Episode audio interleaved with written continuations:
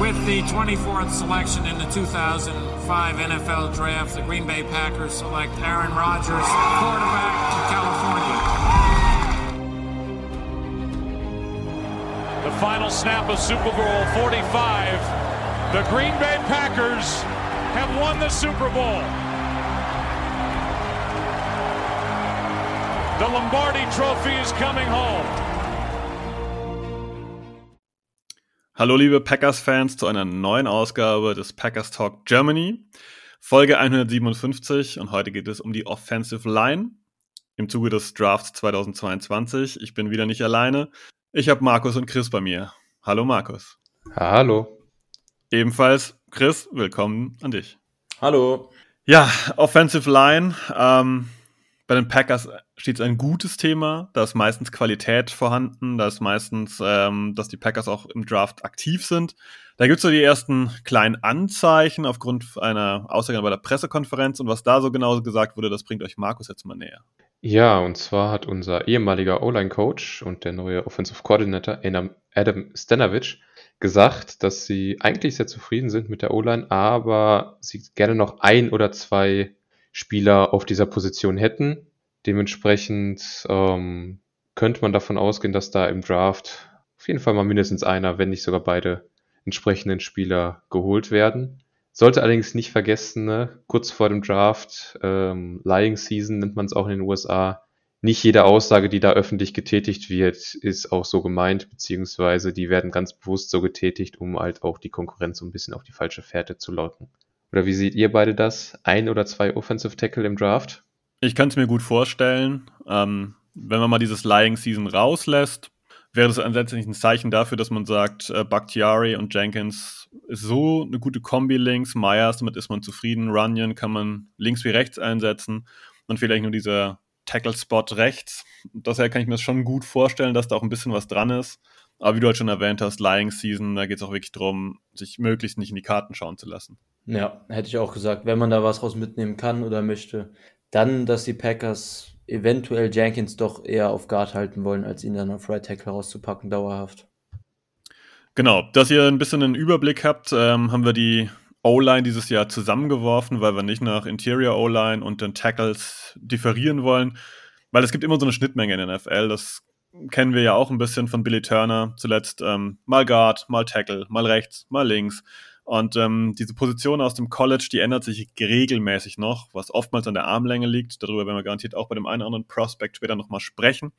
Deswegen haben wir gesagt, wir packen die zusammen. Wir informieren euch insgesamt über die Offensive Line und ähm, wir beginnen mit vier Spielern gleich direkt, äh, weil das sind vier Spieler, die eigentlich für die Packers nicht relevant sind, beziehungsweise nicht erreichbar. Und Chris bringt die vier euch mal näher, die aus unserer Sicht für die Packers keinen Sinn ergeben, beziehungsweise im Draft schon längst nicht mehr verfügbar sind. Ja, genau. Das sind so die Konsens 4, vor allem die drei Offensive Tackles, zu denen ich jetzt zuerst komme. Und das sind einmal Evan Neal von Alabama.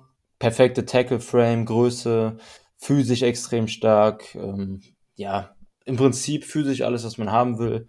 Ähm, so ein bisschen technisch, Lateral Agility und sowas am ehesten noch die Schwachstellen.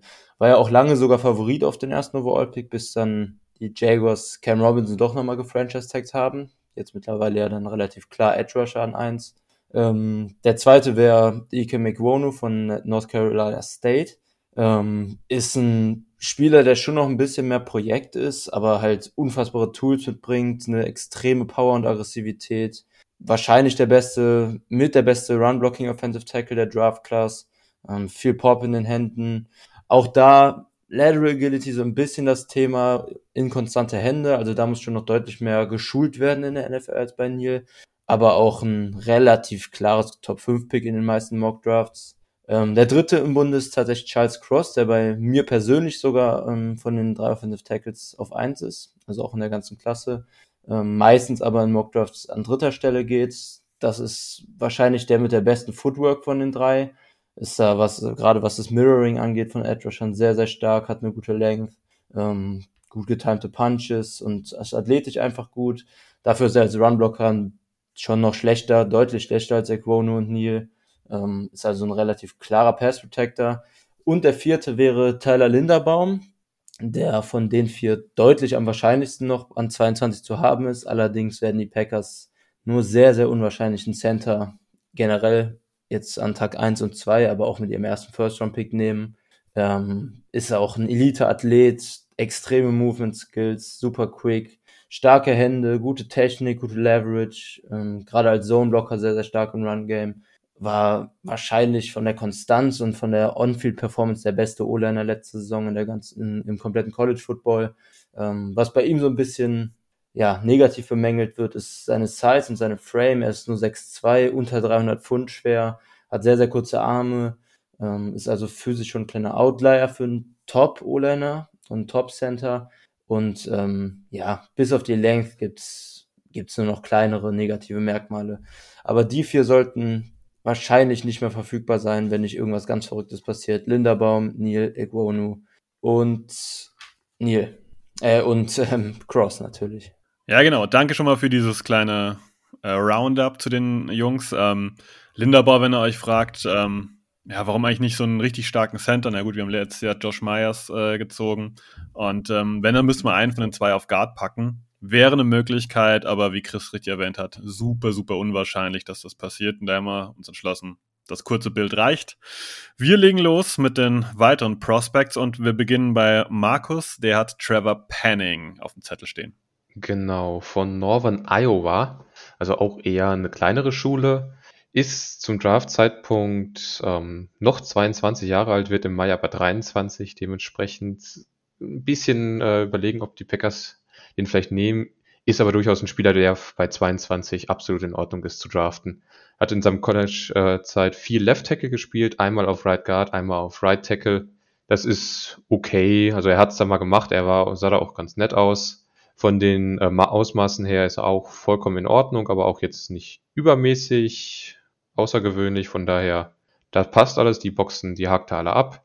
Ist ein unfassbarer Nasty-Spieler. Also beim Senior Bowl gab es da einige Tapes, wo er die Edge Rusher wirklich na gut, in seinen Quarterback reingeworfen hat, ist jetzt wieder nicht so gut, aber es zeigt halt, was er für eine Art Mentalität beim Blocken an den Tag legt. Spielt immer wieder, bis wirklich die Schiris ihm vom Gegner runterziehen. Absolutes Arschloch auf dem Feld in einer guten Weise. Sucht sich auch immer wieder den Ärger, macht absolut Spaß, dem zuzuschauen ist vom Skillset her relativ ausbalanciert, hat äh, eine gute Balance in seinem Passsets, wird manchmal ein bisschen aufrecht, was er aber auch daran geschuldet ist, dass er relativ groß ist mit 6'7. Seine Fußarbeit ist vollkommen in Ordnung, hat manchmal ein bisschen Probleme, wenn's, wenn er zu weit nach außen gekommen ist und dann der Rusher versucht wieder innen reinzukommen, da ist er dann doch mal zu schlagen. Ansonsten im Passblock ähm, absolut solide, da ist äh, wenig dran zu mäkeln, wirklich gut. Im Runblock auch, ähm, macht er sehr, sehr viel richtig. Für meinen Geschmack fehlt ihm da so ein bisschen die Power. Also da, da kann er durchaus noch zulegen, dass er da ein bisschen stärker wird. Ansonsten auch vom äh, Spielintelligenz her, er sucht sich seine Gegner, er ist ständig auf der Suche nach anderen Spielern, die er blocken kann, seinem Teamkollegen helfen kann. Wird von Zeit zu Zeit überaggressiv. Das ist dann leider nicht ganz so gut, weil das dann einfach, dann fliegt er halt raus aus dem Block und macht Lücken auf, die man vermeiden könnte. Wo man ihn definitiv noch schulen muss, ist in seiner Handarbeit. Wenn er trifft, ist das Ding äh, vorbei, aber er trifft es zu selten und viel zu inkonstant. Also, und dann auch gerne mal zu hoch oder zu spät. Ähm, ist immer so ein bisschen schwierig für ihn. Allgemein aber ein wirklich, wirklich guter Spieler, den man auch direkt starten lassen könnte. Müsste noch ein bisschen, ein bisschen schauen, weil er halt viel Left Tackle gespielt hat, ob bei Right Tackle, ob das genauso gut klappt.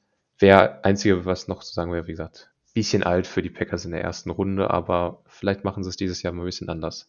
Gut, danke dafür schon mal. Wir wechseln zu Chris und der hat äh, einen Guard auf dem Schirm vom Boston College. Jawohl, den in meinen Augen besten Guard der Draftklasse und zwar Zion Johnson.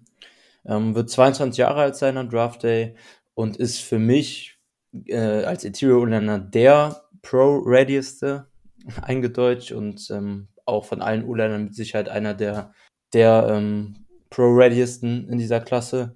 Ist einfach ein ganz, ganz starker All-Around-Spieler, ohne wirklich richtige, klare Schwachstellen, hat Erfahrung gemacht auf Left Guard, auf Left Tackle im College. Eine sehr, sehr gute Strength, ähm, spielt mit guter Leverage und gutem Positioning.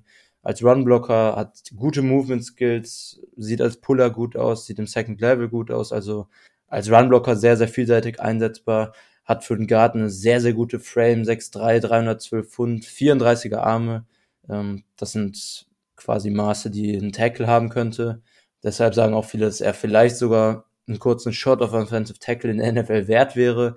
Aber wenn es da nicht klappt, dann ist, sollte Johnson durch diese Baseline alleine schon ein sehr, sehr guter NFL-Guard werden. Seine Hände sind gut, seine Footwork ist gut in Pass Protection. Also es gibt echt relativ wenig zu bemängeln. Teilweise hat er ein bisschen Awareness-Probleme bei Stunts und bei Blitzes, wo er dann, dann den ähm, entweder Stunten oder blitzenden Spieler zu spät sieht, zu spät diagnostiziert und dann nicht mehr bekommt. Und ähm, was man auch sagen kann, ist seine Explosivität im Run-Blocking. Also sein Get-Off nach dem Snap ist wahrscheinlich eher durchschnittlich.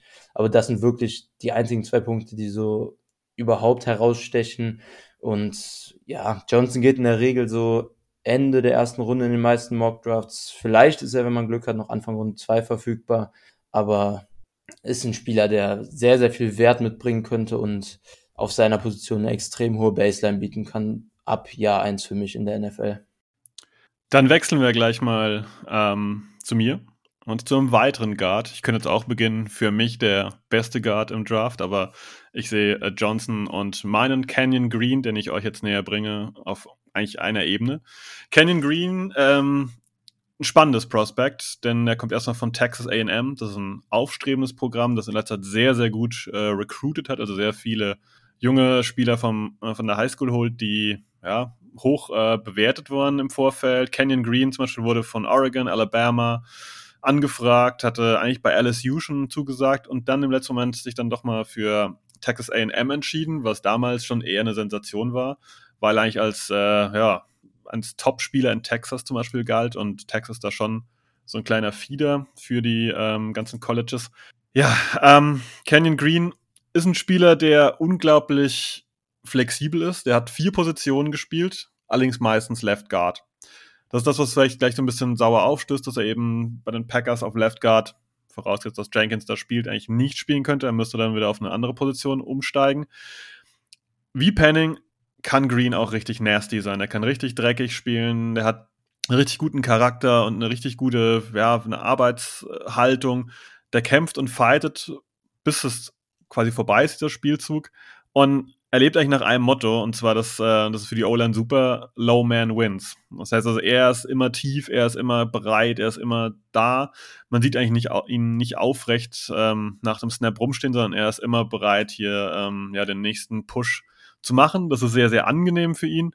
Er hat auch einen relativ guten Anker, aber bei Anker kommen wir gleich zum ersten Kritikpunkt. Ähm, denn seine Füße bleiben stehen.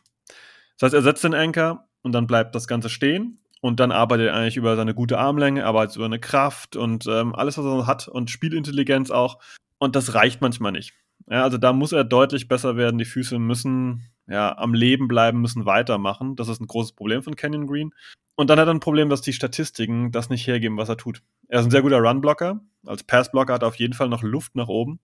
Aber trotzdem kommen gegen ihn relativ viele Leute durch. Also er hat, glaube ich, 48 Pressures erlaubt und das ist eigentlich zu viel. Das heißt, für sein Skillset, das gut ist, ähm, ist die Bilanz am Ende nicht so überragend, weswegen in letzter Zeit immer mehr an ihm gezweifelt wird. Man sieht ihn auch oft Ende Runde 1, Anfang Runde 2 gehen und ich denke, da ist er auch ja, ganz gut ähm, angebracht und ich sehe ihn auch ausschließlich in der NFL als Guard. Also auf Tackle kann ich mir ihn nicht vorstellen. Das liegt vor allem an der Fußarbeit. Habt ihr andere Tags zu Canyon Green? Im Prinzip hast du tatsächlich alles gesagt. Also ich würde mich da vollkommen anschließen. Ja, für mich sind auch Green und Johnson ganz klar Tier 1 in der Interior O-Line und auf einem Level. Würde mich bei keinem von beiden wundern, wenn der früher geht. Ja, ich habe extra nochmal nachgefragt, weil viele sehen Canyon Green mittlerweile ein bisschen kritischer. Der war auch schon mal deutlich höher gesehen und aber wir wissen alle Guards hm, ganz vorne, da muss man schon entsprechend äh, besonders gut sein. Ein Gruß Richtung Nelson von den Colts. Ähm, dann gehen wir aber weiter in der Reihe und äh, Markus bringt uns jemand näher, der sicherlich ja zu seinen Lieblingen gehört, kann man fast sagen, denn ich habe den auch in meiner Liste drin als guten O-Liner, aber nicht so hoch wie Markus. Und wir gehen zu den Raging Cajuns und zu Max Mitchell. Genau. Ich meine, allein für das College müsste der schon hochgehen. Aber ähm, ist ein unheimlich spannender Spieler, wie ich finde. Ist leider auch ein bisschen alt für die Packers mit 23, wobei man sagen können, kann, da wo er geht, da sind sie mit ihrer Altersgrenze nicht ganz so streng. Wie gesagt, wird im Oktober 23, hat in seinen vier College-Jahren viel auf Right Tackle gespielt, aber auch regelmäßig auf Left Tackle und einmal sogar auf Guard. In dem Freshman hier war er auch äh, schon sehr aktiv als Spieler, hat zwar nicht nie gestartet, aber von den Snaps her so viel gespielt wie halt die meisten Starter. Ist ähm, von der Größe her teilweise ein bisschen Unterschnitt, aber nur so ganz knapp, dass man da fast schon sagen kann, das ist zu vernachlässigen. Könnte aber natürlich sein, dass da das eine oder andere Team sagt, ähm, wir schieben ihn ein bisschen runter und das ist auch wahrscheinlich so ein Grund, warum er ein bisschen tiefer gerankt ist als ähm, einige andere. Was ich bei ihm sehr, sehr mag, ist, ähm, wie er den Pass blockt. Er hat mit, bewegt sich unheimlich gut für einen O-Liner. Ähm, Wenn es im Speed-Bereich bleibt, ist er beim Passblock wirklich perfekt. Wenn es in den Power-Bereich reingeht, da hat er wirklich, wirklich Probleme hat eine unfassbar gute Handarbeit, ähm, immer in Position, im, hat einen Punch, der wirklich gut ist, ähm, kann die Gegner abwehren, kann sich äh, damit erholen, kann damit auch ähm, Fehler wieder ausgleichen, macht wirklich, wirklich Spaß, dem zuzuschauen. Ähm, was halt das Problem ist, ist seine Kraft. Ähm, ihm fehlt die Masse, er hat keinen Anker, den er in Pass Protection setzen kann. Er muss wirklich in Bewegung die Leute rausblocken. Ansonsten, sobald es zu einem ähm, Stillstand kommt und der Edge Rusher mit Power arbeiten kann, ist bei ihm ganz, ganz schnell Ende. Im Run auch, im Zone immer unfassbar gut, bewegt sich wunderbar, kann die Linebacker blocken, das läuft wirklich gut. Äh, wenn man dann viel von ihm verlangen würde, an der Line of Scrimmage Meter zu machen, glaube nicht, dass man da irgendwas gewinnt, aber das ist, wie gesagt, ähm, seiner allgemeinen Kraft geschuldet, dass er da nicht gut ist. Balancemäßig auch ähm, grundsätzlich alles super, aber eben sobald äh, dann ein Ascher in seine Brust reinkommt und ihn wirklich mit Power überwältigen kann, dann geht's für ihn leider doch relativ schnell auch auf den Arsch. Ist okay, was seine Spielintelligenz angeht. Ähm, wie gesagt, findet die Linebacker im, im Zone Rush, ähm, weiß auch, wie er mit Stunts umgehen muss. Das macht schon wirklich Spaß, dem zuzuschauen. Und ist halt jemand, den man noch ein bisschen aufbauen muss. Aber ich sag mal so Runde drei wäre das schon echt toller Pick. Wenn man den dann später bekommt, umso besser. Ja, ich denke, das ist auch eine gute Prognose mit Runde 3, Runde 4 vielleicht. Ähm, sicherlich weiter vorne geht jemand, den ich selber auch sehr hoch auf dem Schirm habe. Und wir gehen in die Pac-12 und wir gehen zu Abraham, Lucas und Chris. Jawohl, da teilen wir ja tatsächlich unsere Meinung, wie viele vielleicht schon aus dem Discord wissen könnten. Ähm, Abraham Lucas, Washington State, wird am Draft Day 23 sein, im Laufe der Saison dann sogar schon 24 werden, also alterstechnisch schon auf der etwas höheren Seite. Ähm, war ein Spieler, bei dem ich echt nicht so hohe Erwartungen hatte, als ich ins Tape reingegangen bin. Sieht man auch öfter außerhalb der Top 8, bei manchen sogar außerhalb der Top 10. Da bin ich ganz anderer Meinung. Ähm, er hat ideale NFL Offensive Tackle Maße, 6'6 groß, 315 Pfund, 33, fast 34er Arme, also hohe 33er. Sehr, sehr große Hände mit 10,5 Inches. Also gerade, gerade maßtechnisch sieht das bei ihm schon sehr, sehr gut aus für seine Größe hat er auch eine sehr, sehr gute Lateral Agility, seine Mirror Ability gegen Edge Rusher, auch gegen, gegen schnellere und wendigere Edge Rusher sah auf Tape sehr, sehr gut aus.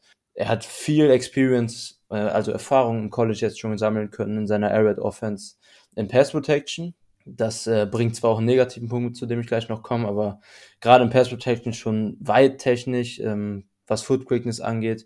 Er hat einen relativ starken Punch, gute Hände, die ziemlich power, power behaftet sind. Ähm, hatte auch, fand ich, einen überraschend starken Combine am Ende. Seine 40, sein Shuttle und sein Three-Cone waren alles über 94 Percentile, also sehr, sehr hoch. Also all das macht ihn für mich und zum sehr, sehr guten Prospect. Man muss sagen, dass, ich habe es gerade angesprochen, aufgrund der Offense, die eben bei Washington State gespielt wurde, hat er noch sehr, sehr wenig Erfahrung im Runblocking. Er musste es einfach nicht oft machen und wenn er im Runblocking involviert war, dann, äh, ja, dann waren es halt sehr, sehr simple Blocks, die man wenig auf die NFL so übertragen kann.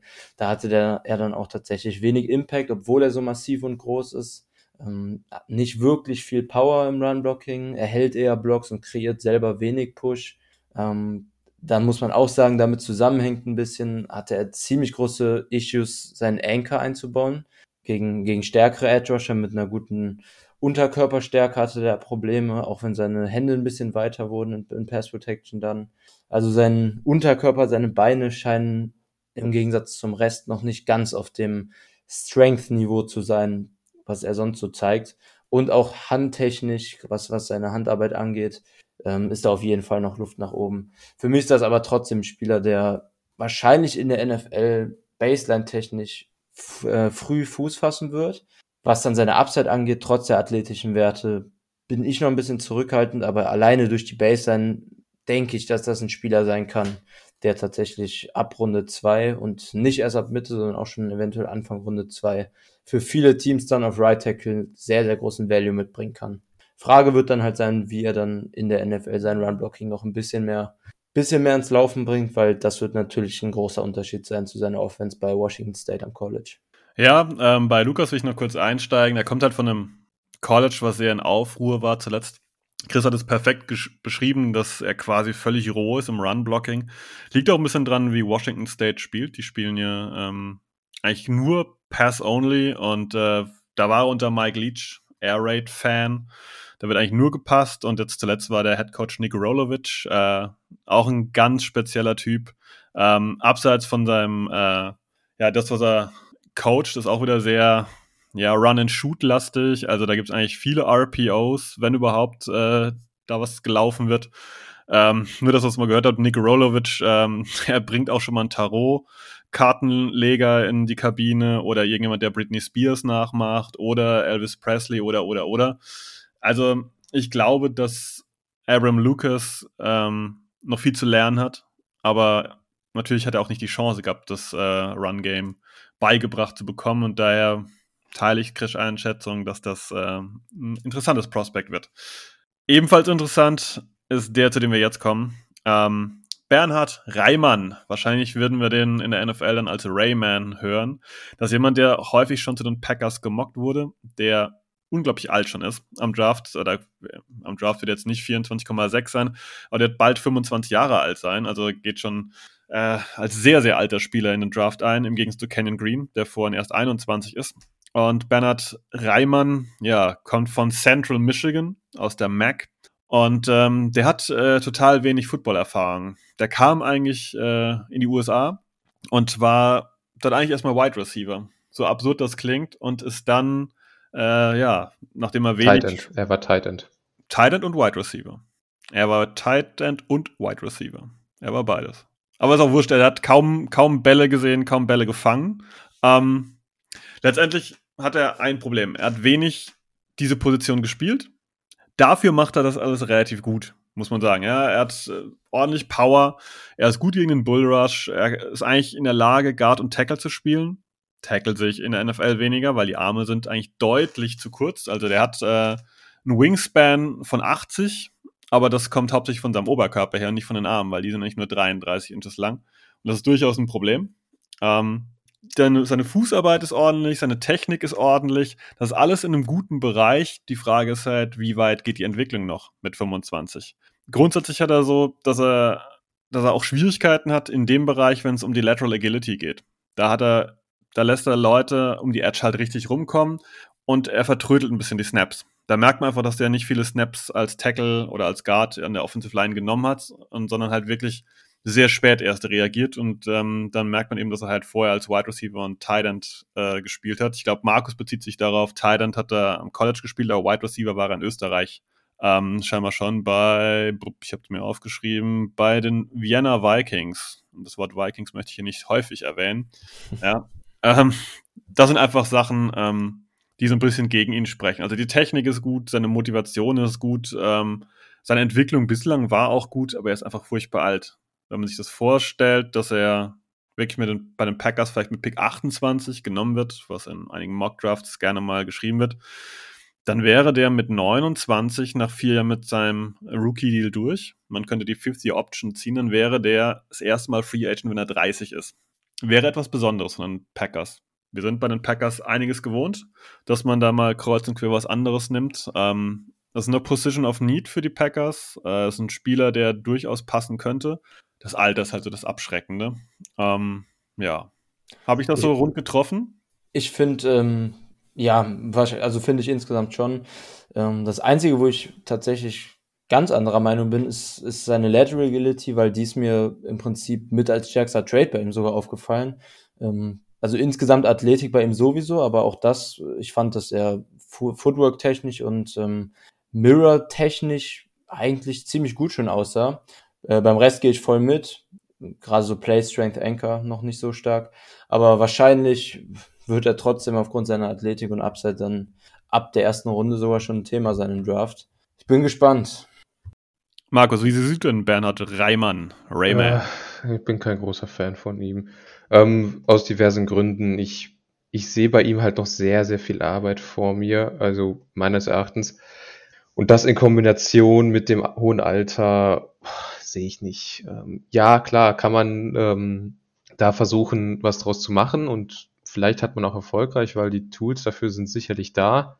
Aber dann ist der, wie so gesagt, dann ist der 30, wenn der erste Vertrag vorbei ist. Und ich schätze mal, die zwei Jahre, wenn nicht drei, braucht er mit Sicherheit, um in der NFL anzukommen. Dann ist er 28, dann kriegst du nochmal einen zweiten Vertrag aus ihm, beziehungsweise bei 30 oder 31 überlegen gute Teams ja schon, ob sie ihre O-Liner loswerden. Lohnt sich nicht für mich der Pick. Lohnt sich der nächste Pick für dich? Ähm, Demon Deacons, Wake Forest ist das College. Der Spieler heißt Zach Tom. Der lohnt sich auf jeden Fall alleine deswegen, weil er ähm, so unfassbar flexibel ist, beziehungsweise er hat eine ganz, ganz kuriose ähm, Positionsmixtur und zwar Center und Tackle zusammen. Das ist, ähm, glaube ich, eine Kombination, die man in der NFL garantiert selten sieht und auch im College ist das eine Kombination, die relativ selten ist. Ähm, ist natürlich dann jetzt die Frage, wo sieht man ihn in der NFL? Alterstechnisch auch wieder 23. Äh, Armlänge ist bei ihm ein Fragezeichen. Könnte auch ein Indikator dafür sein, dass man ihn in der NFL eher nach innen zieht. Ähm, macht aber dadurch, dass er so viel schon gespielt hat im College, ähm, sehr, sehr viel als Backup, sehr, sehr viel her. Ähm, Füße sind average, also das ist jetzt nichts Besonderes, das ist aber auch nichts Schlechtes.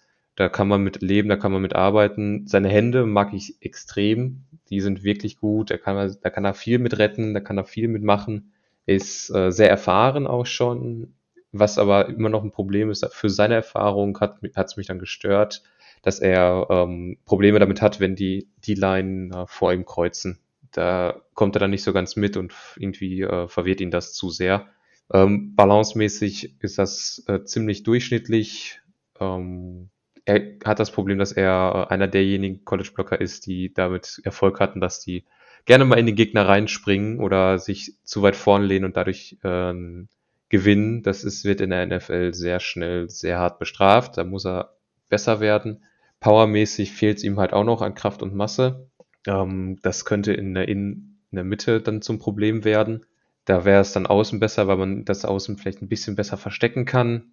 Ähm, allgemein Passblocking ist leicht unter Schnitt schon wieder. Ähm, da fehlt es mir einfach dann zu sehr, äh, dass er es durchhält. Er fängt gut an und je länger der Block wird, sieht man, desto mehr, desto schlechter wird er und desto mehr Erfolg kriegen die Edge Rusher. Und das ist etwas, was ich gerade bei Aaron Rodgers kritisch sehen würde oder bei den Packers. Das würde, glaube ich, in der Offense die, oder beziehungsweise wenn die Packers äh, wieder eine schnellere Offense spielen, wie es jetzt zuletzt mit LaFleur war, würde das, glaube ich, könnte man das, glaube ich, ganz gut ähm, kaschieren. Ähm, als Runblocker, er ist gut als Puller, wenn man ihn in Bewegung bringt, das macht er wirklich ordentlich. Aber auch da wieder, wenn man ihn auffordert, an der Line of Scrimmage ein, zwei Yards zu gewinnen, kannst du vergessen. Brauchst du gar nicht erst versuchen. Das Ding geht in die Hose.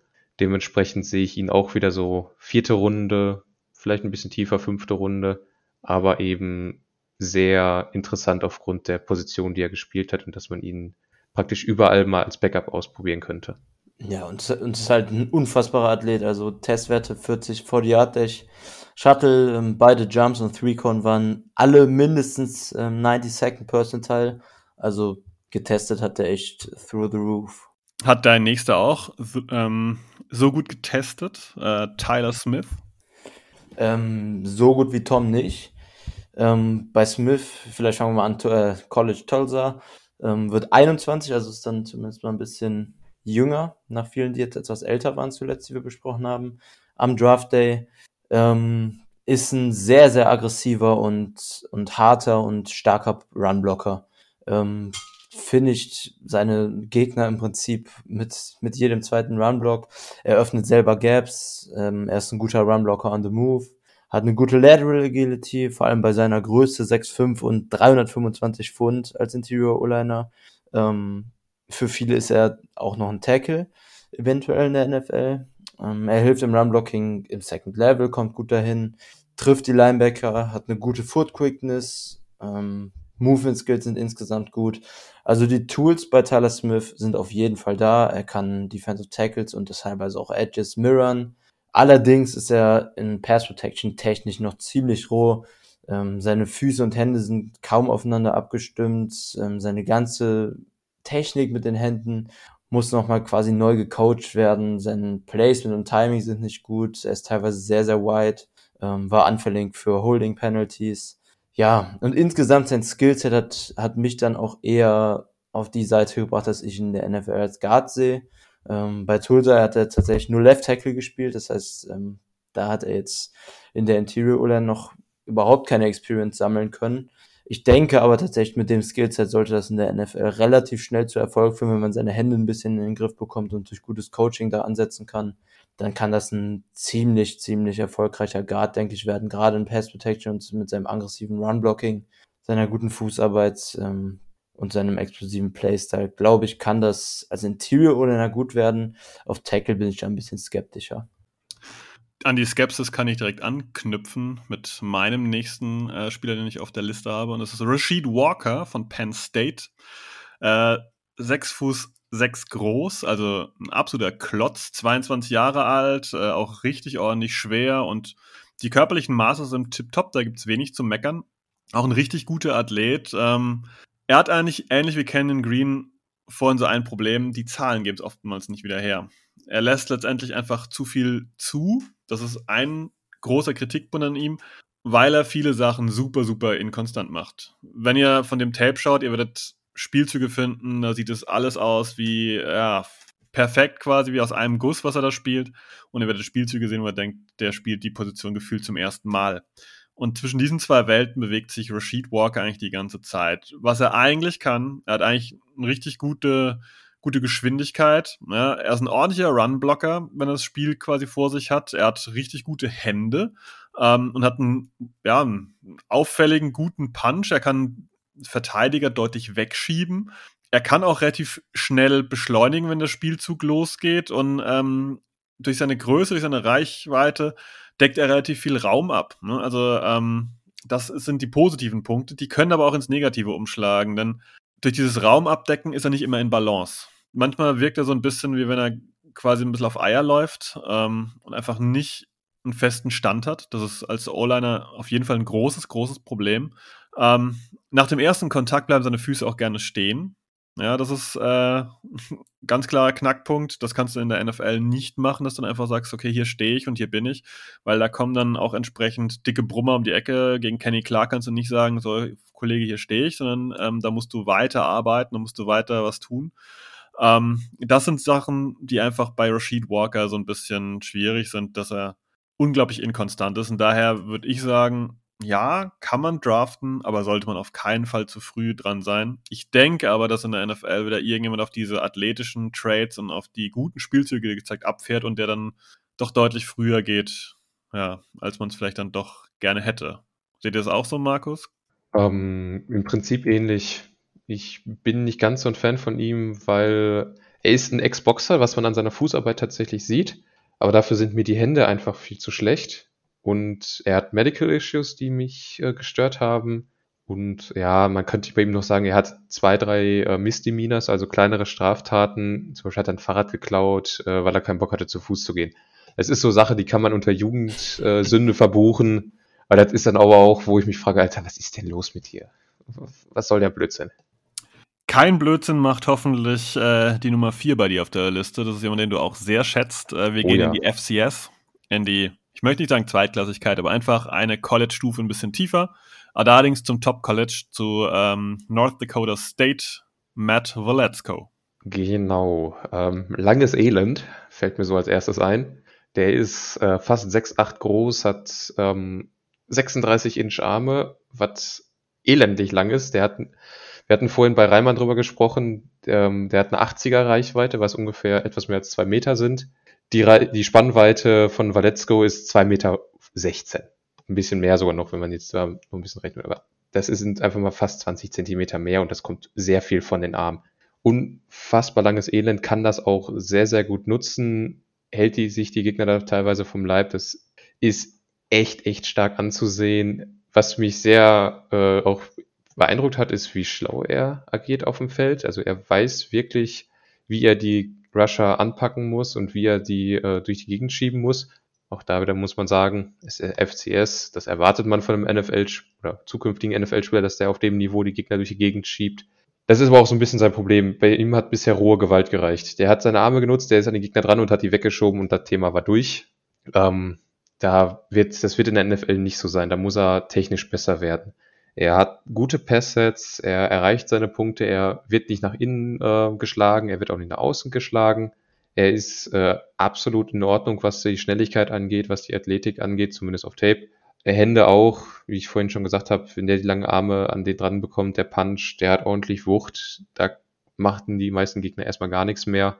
Was bei ihm so ein bisschen abfällt, ist das ähm, Blocken für den Lauf. Da, das ist okay, aber das ist jetzt auch nichts, wo ich jetzt sage, ähm, das, könnt, das äh, könnte man nicht verbessern. Also da kann man auf jeden Fall noch was rausholen. Und ähm, er muss seinen Anker noch ein bisschen verbessern. Also da fehlt es ihm einfach so ein bisschen an Masse und Kraft, dass er sich wirklich äh, hinsetzen kann und sagen kann, wie es vorhin angesprochen wurde, hier ist die Wand und hier geht es nicht weiter. Weil das könnte er mit der Länge durchaus, damit könnte er ähm, davonkommen. Und dafür fehlt ihm halt so ein bisschen die Stärke. Wie seht ihr ihn? Habt ihr ihn geguckt? Also, ich habe Matt Walecko gesehen. Ähm, wir hatten da im Vorfeld ja auch schon drüber geschrieben. Bei FCS kann man immer zwei Sachen kritisieren. Das sieht immer super aus, wenn da jemand relativ viel Talent hat, und das hat er ja, und er hat ja auch den Körper und er hat die Größe.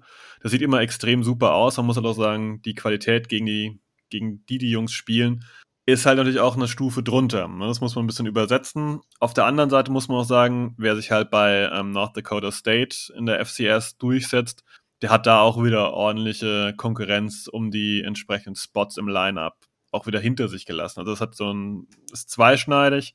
Ähm, ich glaube, bei so Leuten wie Valetsko ist auch viel Projection, ähm, was die einfach auf dem nächsten Level sein können, ähm, wie die halt mit stärkerer Konkurrenz umgehen. Ich wäre mich unzufrieden damit, wenn man äh, den holt, aber halt auch nicht zu früh. Für mich ist Runde 3, Ende Runde 3 so das Maximum, wo man ihn abfischen sollte. Weiter vorne ist mir das zu viel reine Projection. Ja, würde ich absolut mitgehen. Also den in Runde 4, das finde ich wäre ein echter Home Run. Gut, dann gehen wir weiter und wir gehen etwas, naja, nicht ins Französische, aber zu einem Spieler, der entsprechend klingt. Chris, du bist dran mit dem nächsten Kandidaten. Genau, und damit gehen wir auch von North Dakota State ähm, ganz in die andere Richtung zu einem der größten und besten Colleges, was Football angeht. Und zwar zu Ohio State. Und es geht zu Nicolas Petitfrère. Ich entschuldige mich bei allen französischen Zuhörern. Ähm, wird am Draft jetzt 22 Jahre alt sein. Und auch hier, wie eben bei Tyler Smith, den ich zuletzt ähm, vorgestellt habe, ist das ein Spieler, der von seinen physischen Trades lebt. Die sind nämlich auch sehr, sehr gut. 6'5 groß, 318 Pfund, 33,5 Arme, etwas unter der Threshold, die in der NFL so gilt für Offensive Tackles. Ähm, grundsätzlich sind das auch Maße, die ihn für die Interior O-Line nicht ausschließen würden. Ähm, ist ein Spieler, der sehr, sehr explosiv aus seinem Stance rauskommt, der auch eine sehr gute Lateral Quickness und Agilität mitbringt. Dazu eine gute Play Strength, ähm, hat sehr, sehr gute ja, Reaktionsskills und ähm, ist da schon sehr, sehr weit in Pass Protection. Er ist athletisch bei Backside Run Blocks und auch bei Pulls, ist bei Move Blocks ziemlich gut, hat 2020 Erfahrung auf Right Tackle gemacht, 2021 an Left Tackle gespielt und ist aufgrund seines Spielstils auch ziemlich ähm, Scheme versatile, also kann in, in verschiedenen Schemes, ähm, Zone Blocking, Power Blocking und auch in verschiedenen Pass Protection Schemes wird er wahrscheinlich Fuß fassen können. Was bei ihm noch negativ raussticht, ist erstens seine Handwork, die ist noch ziemlich roh. Er hat ein schlechtes Handplacement insgesamt, schlechtes Punch Timing, ähm, eine weite Base, hatte gegen stärkere Edges, ähm, gerade die Michi das Michigan und das Penn State Tape kann man sich da angucken für Negativbeispiele da wurde er teilweise exposed in Pass Protection, hatte Riesenprobleme. Ähm, und insgesamt braucht PT Frère noch eine Menge technische Entwicklung, bevor er starten kann, denke ich. Aber das ist ein Skillset, wenn die physischen Trades vorhanden sind, ähm, was ich sehr, sehr gerne nehme im Gegensatz zu andersrum. Ähm, das ist ein Spieler, der noch, der noch lange nicht ausgereift ist, wo noch viel kommen kann. Und der wird wohl an Tag 2, ab Mitte Runde 2, denke ich, ungefähr ähm, ein Thema werden. Und ähm, ist ein Spieler, auf den ich dann sehr, sehr gespannt bin, der aber eben wahrscheinlich mehr als ein, zwei Jahre in der NFL brauchen wird, um sein volles Potenzial auszuschöpfen. Hoffentlich kann mein Spieler, den ich jetzt habe, das Potenzial früher ausschöpfen. Also ein Spieler, der beim Board schon relativ kreuz und quer genannt wurde. Es gibt ganz wenige, aber es gibt ein paar Leute, die sehen sogar an Ende Runde 1 gehen. Meistens ist er Runde 2 bis 3 dran und wir reden von Darian Kinnard, Offensive Tackle von Kentucky. Ähm, auch wieder ein absoluter Klotz. Wir hatten es von, von diesen Spannweiten. Er kommt mit einer, mit einer 83er Spannweite um die Ecke, also auch wieder über zwei Meter. Er hat richtig lange Arme mit 35, 5 Achtel Arme. Er hat relativ große Hände. Er ist 6 Foot 5 groß. Ja, die Geschwindigkeit ist ganz ordentlich bei ihm. Ähm, letztendlich hat er in der starken SEC gespielt, also aus meiner Sicht die beste College-Konkurrenz, die es da gibt. Und ähm, da hat er 2021 den ähm, Jacobs Award gewonnen. Das ist die Blocking Trophy für denjenigen, der der Top-Blocker äh, entsprechend ist. Und das kriegst du in dieser Conference eben nicht so einfach geschenkt. Ähm, er macht sehr viele Sachen gut, aber grundsätzlich kann man eben vorschieben, er ist oldschool. Er ist ein richtig Oldschool-Mauler, das heißt, er ist ein richtiges Arbeitstier, ein richtiger Kämpfer, ein richtiger Fighter, ähm, der im, im Run-Game als auch im Passing-Game seinen Mann stehen kann, ähm, der ordentlich schnelle Füße hat und ähm, gut im Knockdown ist. Das heißt also, wenn er seinen, seinen Gegner gepackt hat, den runterdrücken, da ist er relativ gut. Ähm, er ist auch sehr, sehr explosiv und hat einen richtig äh, guten Burst, wenn er loslegt und äh, er hat einen großen Körper, der ist auch schon relativ weit entwickelt, also da ist jetzt körperlich, glaube ich, gar nicht mehr so viel rauszuholen, was aber eher positiv ist, weil es eben gut entwickelt ist. Ich glaube allerdings eher, dass er ähm, in der NFL nur auf Guard äh, ja, wirklich erfolgreich sein wird, denn er ist jemand, der einfach äh, auch einen Spielzug mal overshooten kann. Das heißt, dass äh, er ein bisschen aus der, aus der Line auch mal rausbrechen kann, eben weil er so heiß drauf ist, jetzt den nächsten in Grund und Boden zu rennen und dann ähm, ja, Löcher kreiert, wo eigentlich keine Löcher sein sollten. Also, also Position halten, auf Deutsch ausgedrückt, ist so ein bisschen sein größtes Problemchen, was er hat. Und ähm, ja, er hat noch ein Problem, dass er oftmals gerne den Kopf runternimmt und dann so ein bisschen da reinrennt und dann plötzlich irgendwann relativ aufrecht dasteht. Und ähm, dann für den Second-Level-Block im Run-Game einfach ein Problem ist, weil er einfach ich nenne es mal die Orientierung verliert. Der hat den Kopf unten, er sieht das Spielfeld nicht, er verliert die Orientierung und ist dann eigentlich relativ gut angreifbar. Das können ein Problem für ein Laufspiel sein. Sind meiner, meiner Meinung nach aber alles Dinge, die man einigermaßen coachen kann, ähm, weil das Gefühl fürs Spiel an sich ist da, wie man eigentlich an allen Spielzügen sieht, wo er eben nicht ins Second Level kommt. Ähm, da muss man ihm noch ein bisschen ja, cool Demeanor, ein bisschen die innere Ruhe ja, beibringen. Habt ihr Darian Kinnard auch so hoch oder ist das eher so ein Kandidat, wo sagt, ich weiß jetzt nicht genau, ob ich den ähm, als Tackler oder Guard in der NFL sehen will? Ich bin ähm, klar auf der Guard-Seite, muss ich sagen, weil ich ihn als Powerblocker einfach so stark finde und dagegen halt im Pass Protection noch so viel Arbeit vor ihm sehe. Bin auch ein bisschen niedriger. Ich würde ihn ganz Anfang Tag 3, so vierte Runde nehmen. An Tag 2 hätte ich noch ein bisschen Bauchschmerzen. Ja, da hat er im Prinzip schon alles gesagt, was ich auch sagen wollte. Das ist eine feine Sache. Dann aber, Markus, kannst du weitermachen. Für dich geht es nach Arizona zu Kellen Deesh.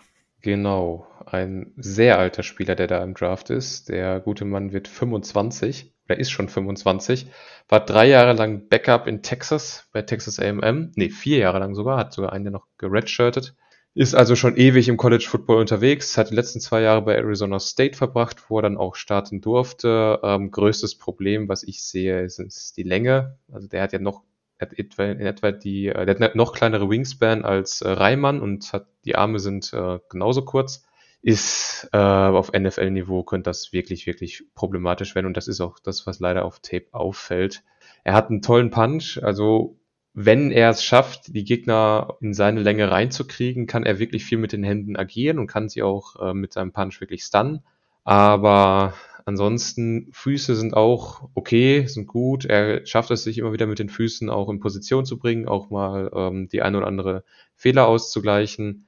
Ansonsten war es das leider auch schon fast mit den positiven Sachen. Also es äh, hat sich immer wieder Probleme, dass er den Speed falsch einschätzt von Gegnern was er gut kann, sind Stunts aus dem Verkehr ziehen. Also da hat er nie Probleme, das lief immer einwandfrei. Ähm, Powermäßig hat kein Anker. Ähm, er kann Gegner kontrollieren, aber er kann sie jetzt nicht wegschieben. Balance wie schon gesagt, die Länge fällt da besonders auf. Da kann er gut mal aus dem, aus dem Tritt gebracht werden, kann sich ganz gut bewegen, was ein bisschen wieder ausgleicht, aber äh, irgendwie nicht so wirklich überzeugend. Ähm, hat ein verdammtes Holding-Problem. Also das ist, spielt wahrscheinlich auch mit seiner Länge mit rein, dass er einfach ähm, versucht, das irgendwie wegzumachen und dann sich einhakt, klammert und dann fliegen halt die Flaggen wie doof. Ist nicht so geil. Run-Blocken auch, also wenn er in Bewegung ist, im Zone-Block, das funktioniert, er kommt aus Second Level, bewegt sich wunderbar, aber sobald er irgendwie versuchen muss, Gegner wegzuschieben, da hat er selbst bei Linebackern schon Probleme und das ist dann etwas, was ich kritisch sehe. Grundsätzlich sind das ein paar Sachen, wo man drauf aufbauen kann, gerade auf der Fußarbeit.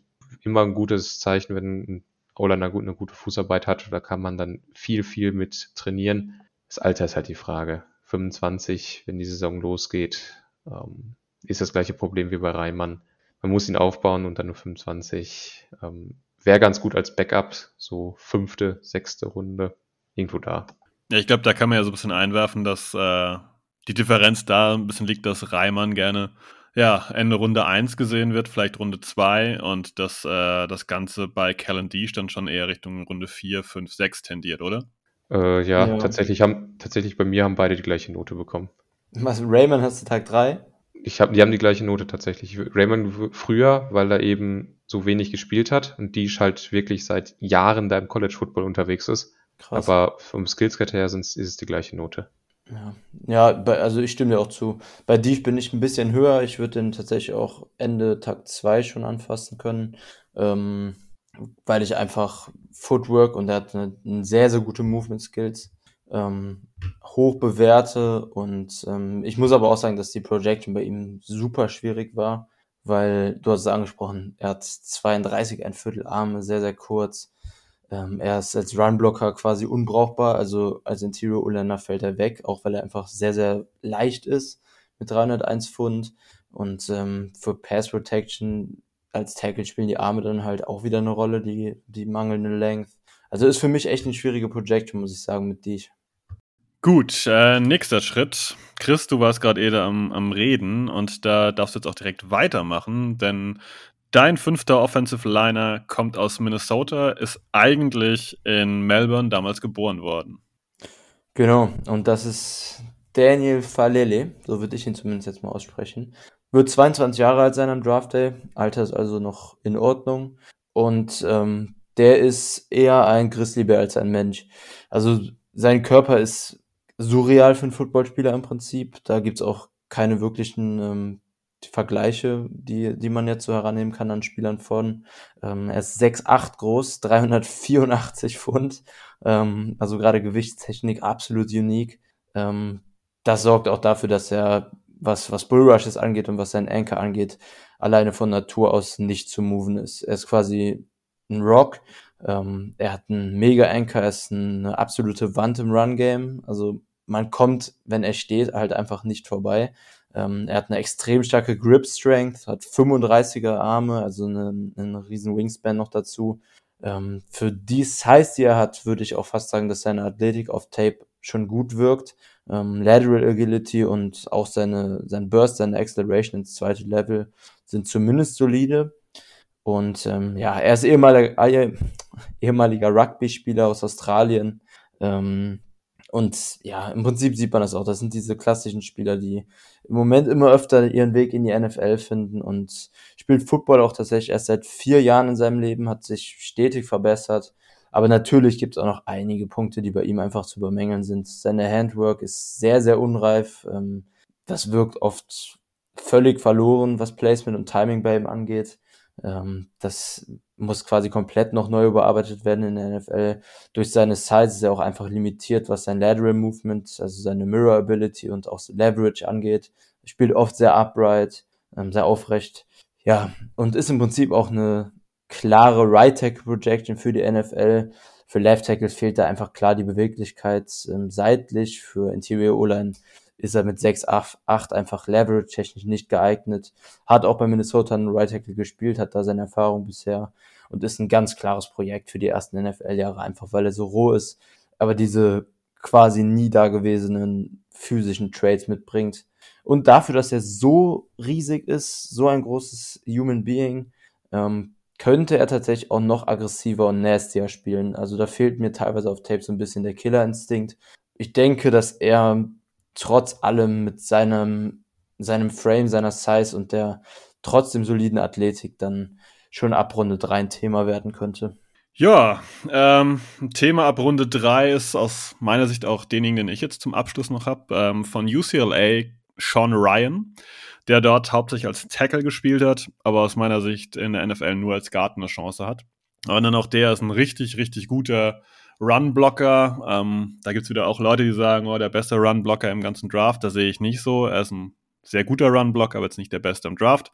Aber dafür ist halt im Pass-Blocking unglaublich äh, ja, schlecht und deswegen wird er auf Tackle gar keine Chance haben. Ähm, der ist grundsätzlich ein sehr, sehr guter Athlet. Das ist grundsätzlich jemand, der richtig quick ist und gerade im, im Run-Block dann auf das äh, zweite und dritte Level relativ gut kommen kann und da sich auch sehr gut orientieren kann, der entsprechend hier ähm, gut die, die, die Straße, die Road, äh, die Blocking Road freikriegen kann für den Läufer und ähm, ja, diesen Kanal dann quasi frei halten kann.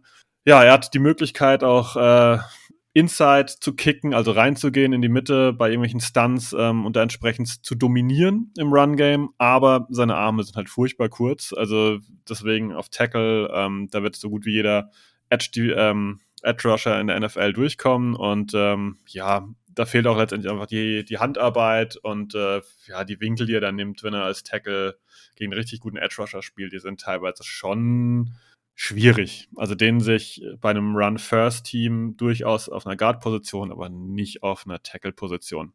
So, jetzt sind wir mit, ich glaube, 15 Spielern durch und plus die vier, die Chris zu Beginn kurz beschrieben hatte, mit Neil, Egwonu, ähm, Cross und Linderbaum. Dennoch haben wir noch so ein paar, die wir ganz kurz durchgehen wollen, dass ich die Namen mal gehört habe, weil O-Line ist immer ein ganz breites Feld. Und äh, Chris fängt an nochmal mit Dylan Parham. Genau, ist zumindest eine Erwähnung wert, würde ich sagen. Ähm, wird wohl auch so ein Tag 2 Pick ungefähr sein. Interior O-Liner von Memphis, 22 Jahre alt am Draft Day. Einer dieser sehr guten Athleten, von denen wir hier sehr viele jetzt besprochen haben, ist explosiv, ähm, gute Change of Direction, also Bewegungs-, äh, Richtungswechselfähigkeit, guter Second-Level-Blocker, ähm, hat Left Guard, Right Guard und Right Tackle Erfahrung gesammelt am College in der NFL, aber wie gesagt, relativ klare Interior O-Line Projection, spielt mit guter Leverage, ähm, hat leider relativ kleine Maße, aber für einen Interior O-Liner 6'5, 311 Pfund, 33, ein Achtel Arme. Ähm, bei Memphis ist er tatsächlich auch vor diesen Measurements noch mit 285 Pfund gelistet gewesen.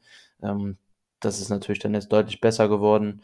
Hatte auch etwas Probleme mit Physis, gerade in die Richtung gehend gegen, gegen Heavy Linemen, also schwerere und stärkere Linemen. Und er ist halt auch im Run-Game kein People Mover. Er ist eher ein Zone-Blocker in der NFL und wird mit seiner Athletik wahrscheinlich ähm, eine klare Zone-Blocking, Zone-Run-Blocking-Projection bekommen, der eben auch im Pass-Protection gut ist. Deshalb denke ich, Tag 2 wird er ungefähr seine Range sein. Weiter geht's mit Markus, der bringt uns den Sohn eines NFL-Coaches noch näher. Genau, Tyler Vrabel vom Boston College ist der Sohn von Mike Vrabel. Ähm, ist noch sehr, sehr jung, also wird erst im Juni 21. Dementsprechend kann man da noch lange, lange Spaß an ihm haben. Hat jahrelang auf Tackle gespielt für Boston College, links wie rechts. Ist aber definitiv eher jemand für die siebte Runde oder irgendwo da in dem Dreh rum. Da kann man ihn, denke ich, ganz gut holen. Man merkt natürlich, also er hat an der D-Line angefangen auf der Highschool, ist dann im Senior Year auf, in die O-Line gewechselt, hat auch sofort Erfolg gehabt und ist dann zum Boston College gegangen. Ist im Prinzip äh, relativ ausgeglichen von dem, was er kann, hat wenig Bereiche, wo ich jetzt sage, die sind sehr schlecht, außer die Balance. Also es nervt mich auch da wieder. Er ist auch jemand, der gerne in die Gegner reinspringt. Sein Band in den Knien ist nicht ganz so toll, wie man das erwarten könnte. Nimmt den Kopf zu oft runter. Das stört mich auch sehr. Ansonsten, ähm, wie man es erwarten kann von einem Sohn von einem NFL-Coach, äh, wirkt sehr erfahren, wirkt sehr intelligent in allen Bereichen. Fußarbeit ist auch vollkommen fein. Ähm, Hände auch. Von daher wirklich jemand, den man spät nimmt, wo man ähm, den erstmal noch aufbauen will und könnte halt jemand sein, den man vielleicht so in drei, vier Jahren dann als soliden Backup hat. Gut, dann mache ich den Abschluss mit äh, den Schuss auf fünf Jungs nochmal. dass ihr den mal Namen gehört habt. Jamari Salia von Georgia, ganz kurz, ähm, ist ein Spieler, der sehr erfahren ist, aber trotzdem unglaublich roh noch wirkt. Ähm, wird garantiert einige Teams anlocken, weil man sieht immer äh, wieder, dass er was kann, hat immer wieder ein bisschen Injury-Probleme, ist aber im College schon eher Guard gewesen, also auch jemand für innen. Ähm, wie man auch über Jahre oft vorne gehört hat, dass der im Draft ähm, ja dieses Jahr oder das Jahr vor, je nachdem, wann er sich anmeldet, auf jeden Fall weit vorne dabei sein könnte, ist Kate Mays von Tennessee, aber der hat sich eigentlich total schlecht entwickelt. Ähm, ja, obwohl er eigentlich so grundsätzlich die, die Kompetenz äh, dazu hätte. Ähm, letztendlich hat er einfach Probleme mit den Beinarbeit. Also deine Beinarbeit ist eine Katastrophe, hat einfach diese berühmten Heavy Feet und das kannst du dir einfach nicht leisten. Ähm, deswegen ist der eigentlich im Draft mittlerweile relativ weit abgerauscht ähm, und das meine ich, wenn überhaupt noch ein Late Rounder wert. Ähnlich geht's äh, Thayer Munford, auch ein relativ berühmter O-Liner gewesen eine Zeit lang von Ohio State, Offensive Tackle, großer Typ, wird auch bald 23 Jahre alt. Auch bei dem ist es einfach, er spielt außerhalb der Balance, ähm, der hat eine unglaublich unkonstante Fußarbeit und er wurde dieses Jahr von Aiden Hutchinson zum Beispiel einfach fast lebend gefressen. Und ähm, er hat sich eigentlich nicht weiterentwickelt, sondern ist eher stehen geblieben, während sich alle außenrum um ihn weiterentwickelt haben. Deswegen ist er ein bisschen durch den durch die Sache durchgerutscht. Dann gibt es noch äh, ein Center, Cam Jurgens äh, von ähm, Nebraska. Das ist aus meiner Sicht der zweitbeste Center im Draft. Das ist ein sehr, sehr athletischer Center, fast ein bisschen ähm, zu wenig Gewicht auf den Rippen. Ist im Run-Blocking eigentlich ganz gut. Ähm, Pass-Blocking fehlt ihm noch ein bisschen die Erfahrung, ähm, was auch an Nebraska selbst vielleicht ein bisschen liegt. Ähm, weiterer Center, den es noch gibt, ist Doug Kramer von Illinois. Über den will ich jetzt nicht so viel reden, ähm, weil ich lieber noch ganz kurz ein Wort zu Braxton Jones äh, verlieren würde. FCS School, Southern Utah. Das ist für mich ein sehr, sehr interessanter Spieler. Der ist lang, der ist athletisch, ist ein richtig guter Pass Protector, der bewegt sich total smooth und der deckt relativ viel Raum ab. Wäre garantiert irgendwas, was man weiter hinten abgreifen könnte, wenn man demjenigen noch etwas Entwicklungszeit geben möchte. So, jetzt sind wir auch am Ende, nach knapp einer Stunde. Ähm, Markus, Chris, habt ihr noch was einzuwenden? Habt ihr noch was einzuwerfen? Haben wir was vergessen? Ich hätte nichts. Ich glaube, wir haben über 20, knapp 25 O-Liner besprochen. Ich hoffe, alle sind gut vorbereitet. Ja, also es wird auf jeden Fall interessant sein, wie es man das Ganze angeht. Ich schätze, wir werden zwei Swings auf O-Liner sehen, vielleicht einer früh, einer spät. Auf jeden Fall O-Liner, die Tackle und Interior spielen können, wobei die Priorität wahrscheinlich auf Tackle legen wird, dass man da einen Right Tackle findet. Da stimme ich ein. Ich denke auch, wir haben alles. Ich stimme auch Markus zu. Ich denke auch, dass wir mindestens einen Shot, eher zwei auf äh, O-Liner sehen dieses Jahr. Ähm, da doch einige Wisconsin mögen, kann man sagen, dass auch jemand im Draft verfügbar mit Logan Brass, ähm, aber auch jemand eher für die hinteren Runden. Genau, wer erkennt das bei O-Line? Da kommen manchmal auch Leute aus dem Nichts, die lange nicht gespielt haben, lange unterklassig gespielt haben oder, oder, oder. Das wird ein ganz buntes Feld werden. Ihr könnt wieder gerne bei äh, Instagram reinschauen, was wir als nächstes angehen sollten, ob es Safety wird oder eine andere Position, die ich jetzt gleich mit Markus und Chris noch abmache. Und dementsprechend sage ich mal für die Folge danke fürs Zuhören. Lasst gerne Feedback da und go Pack Go. Go Pack Go. Go. Pack, go.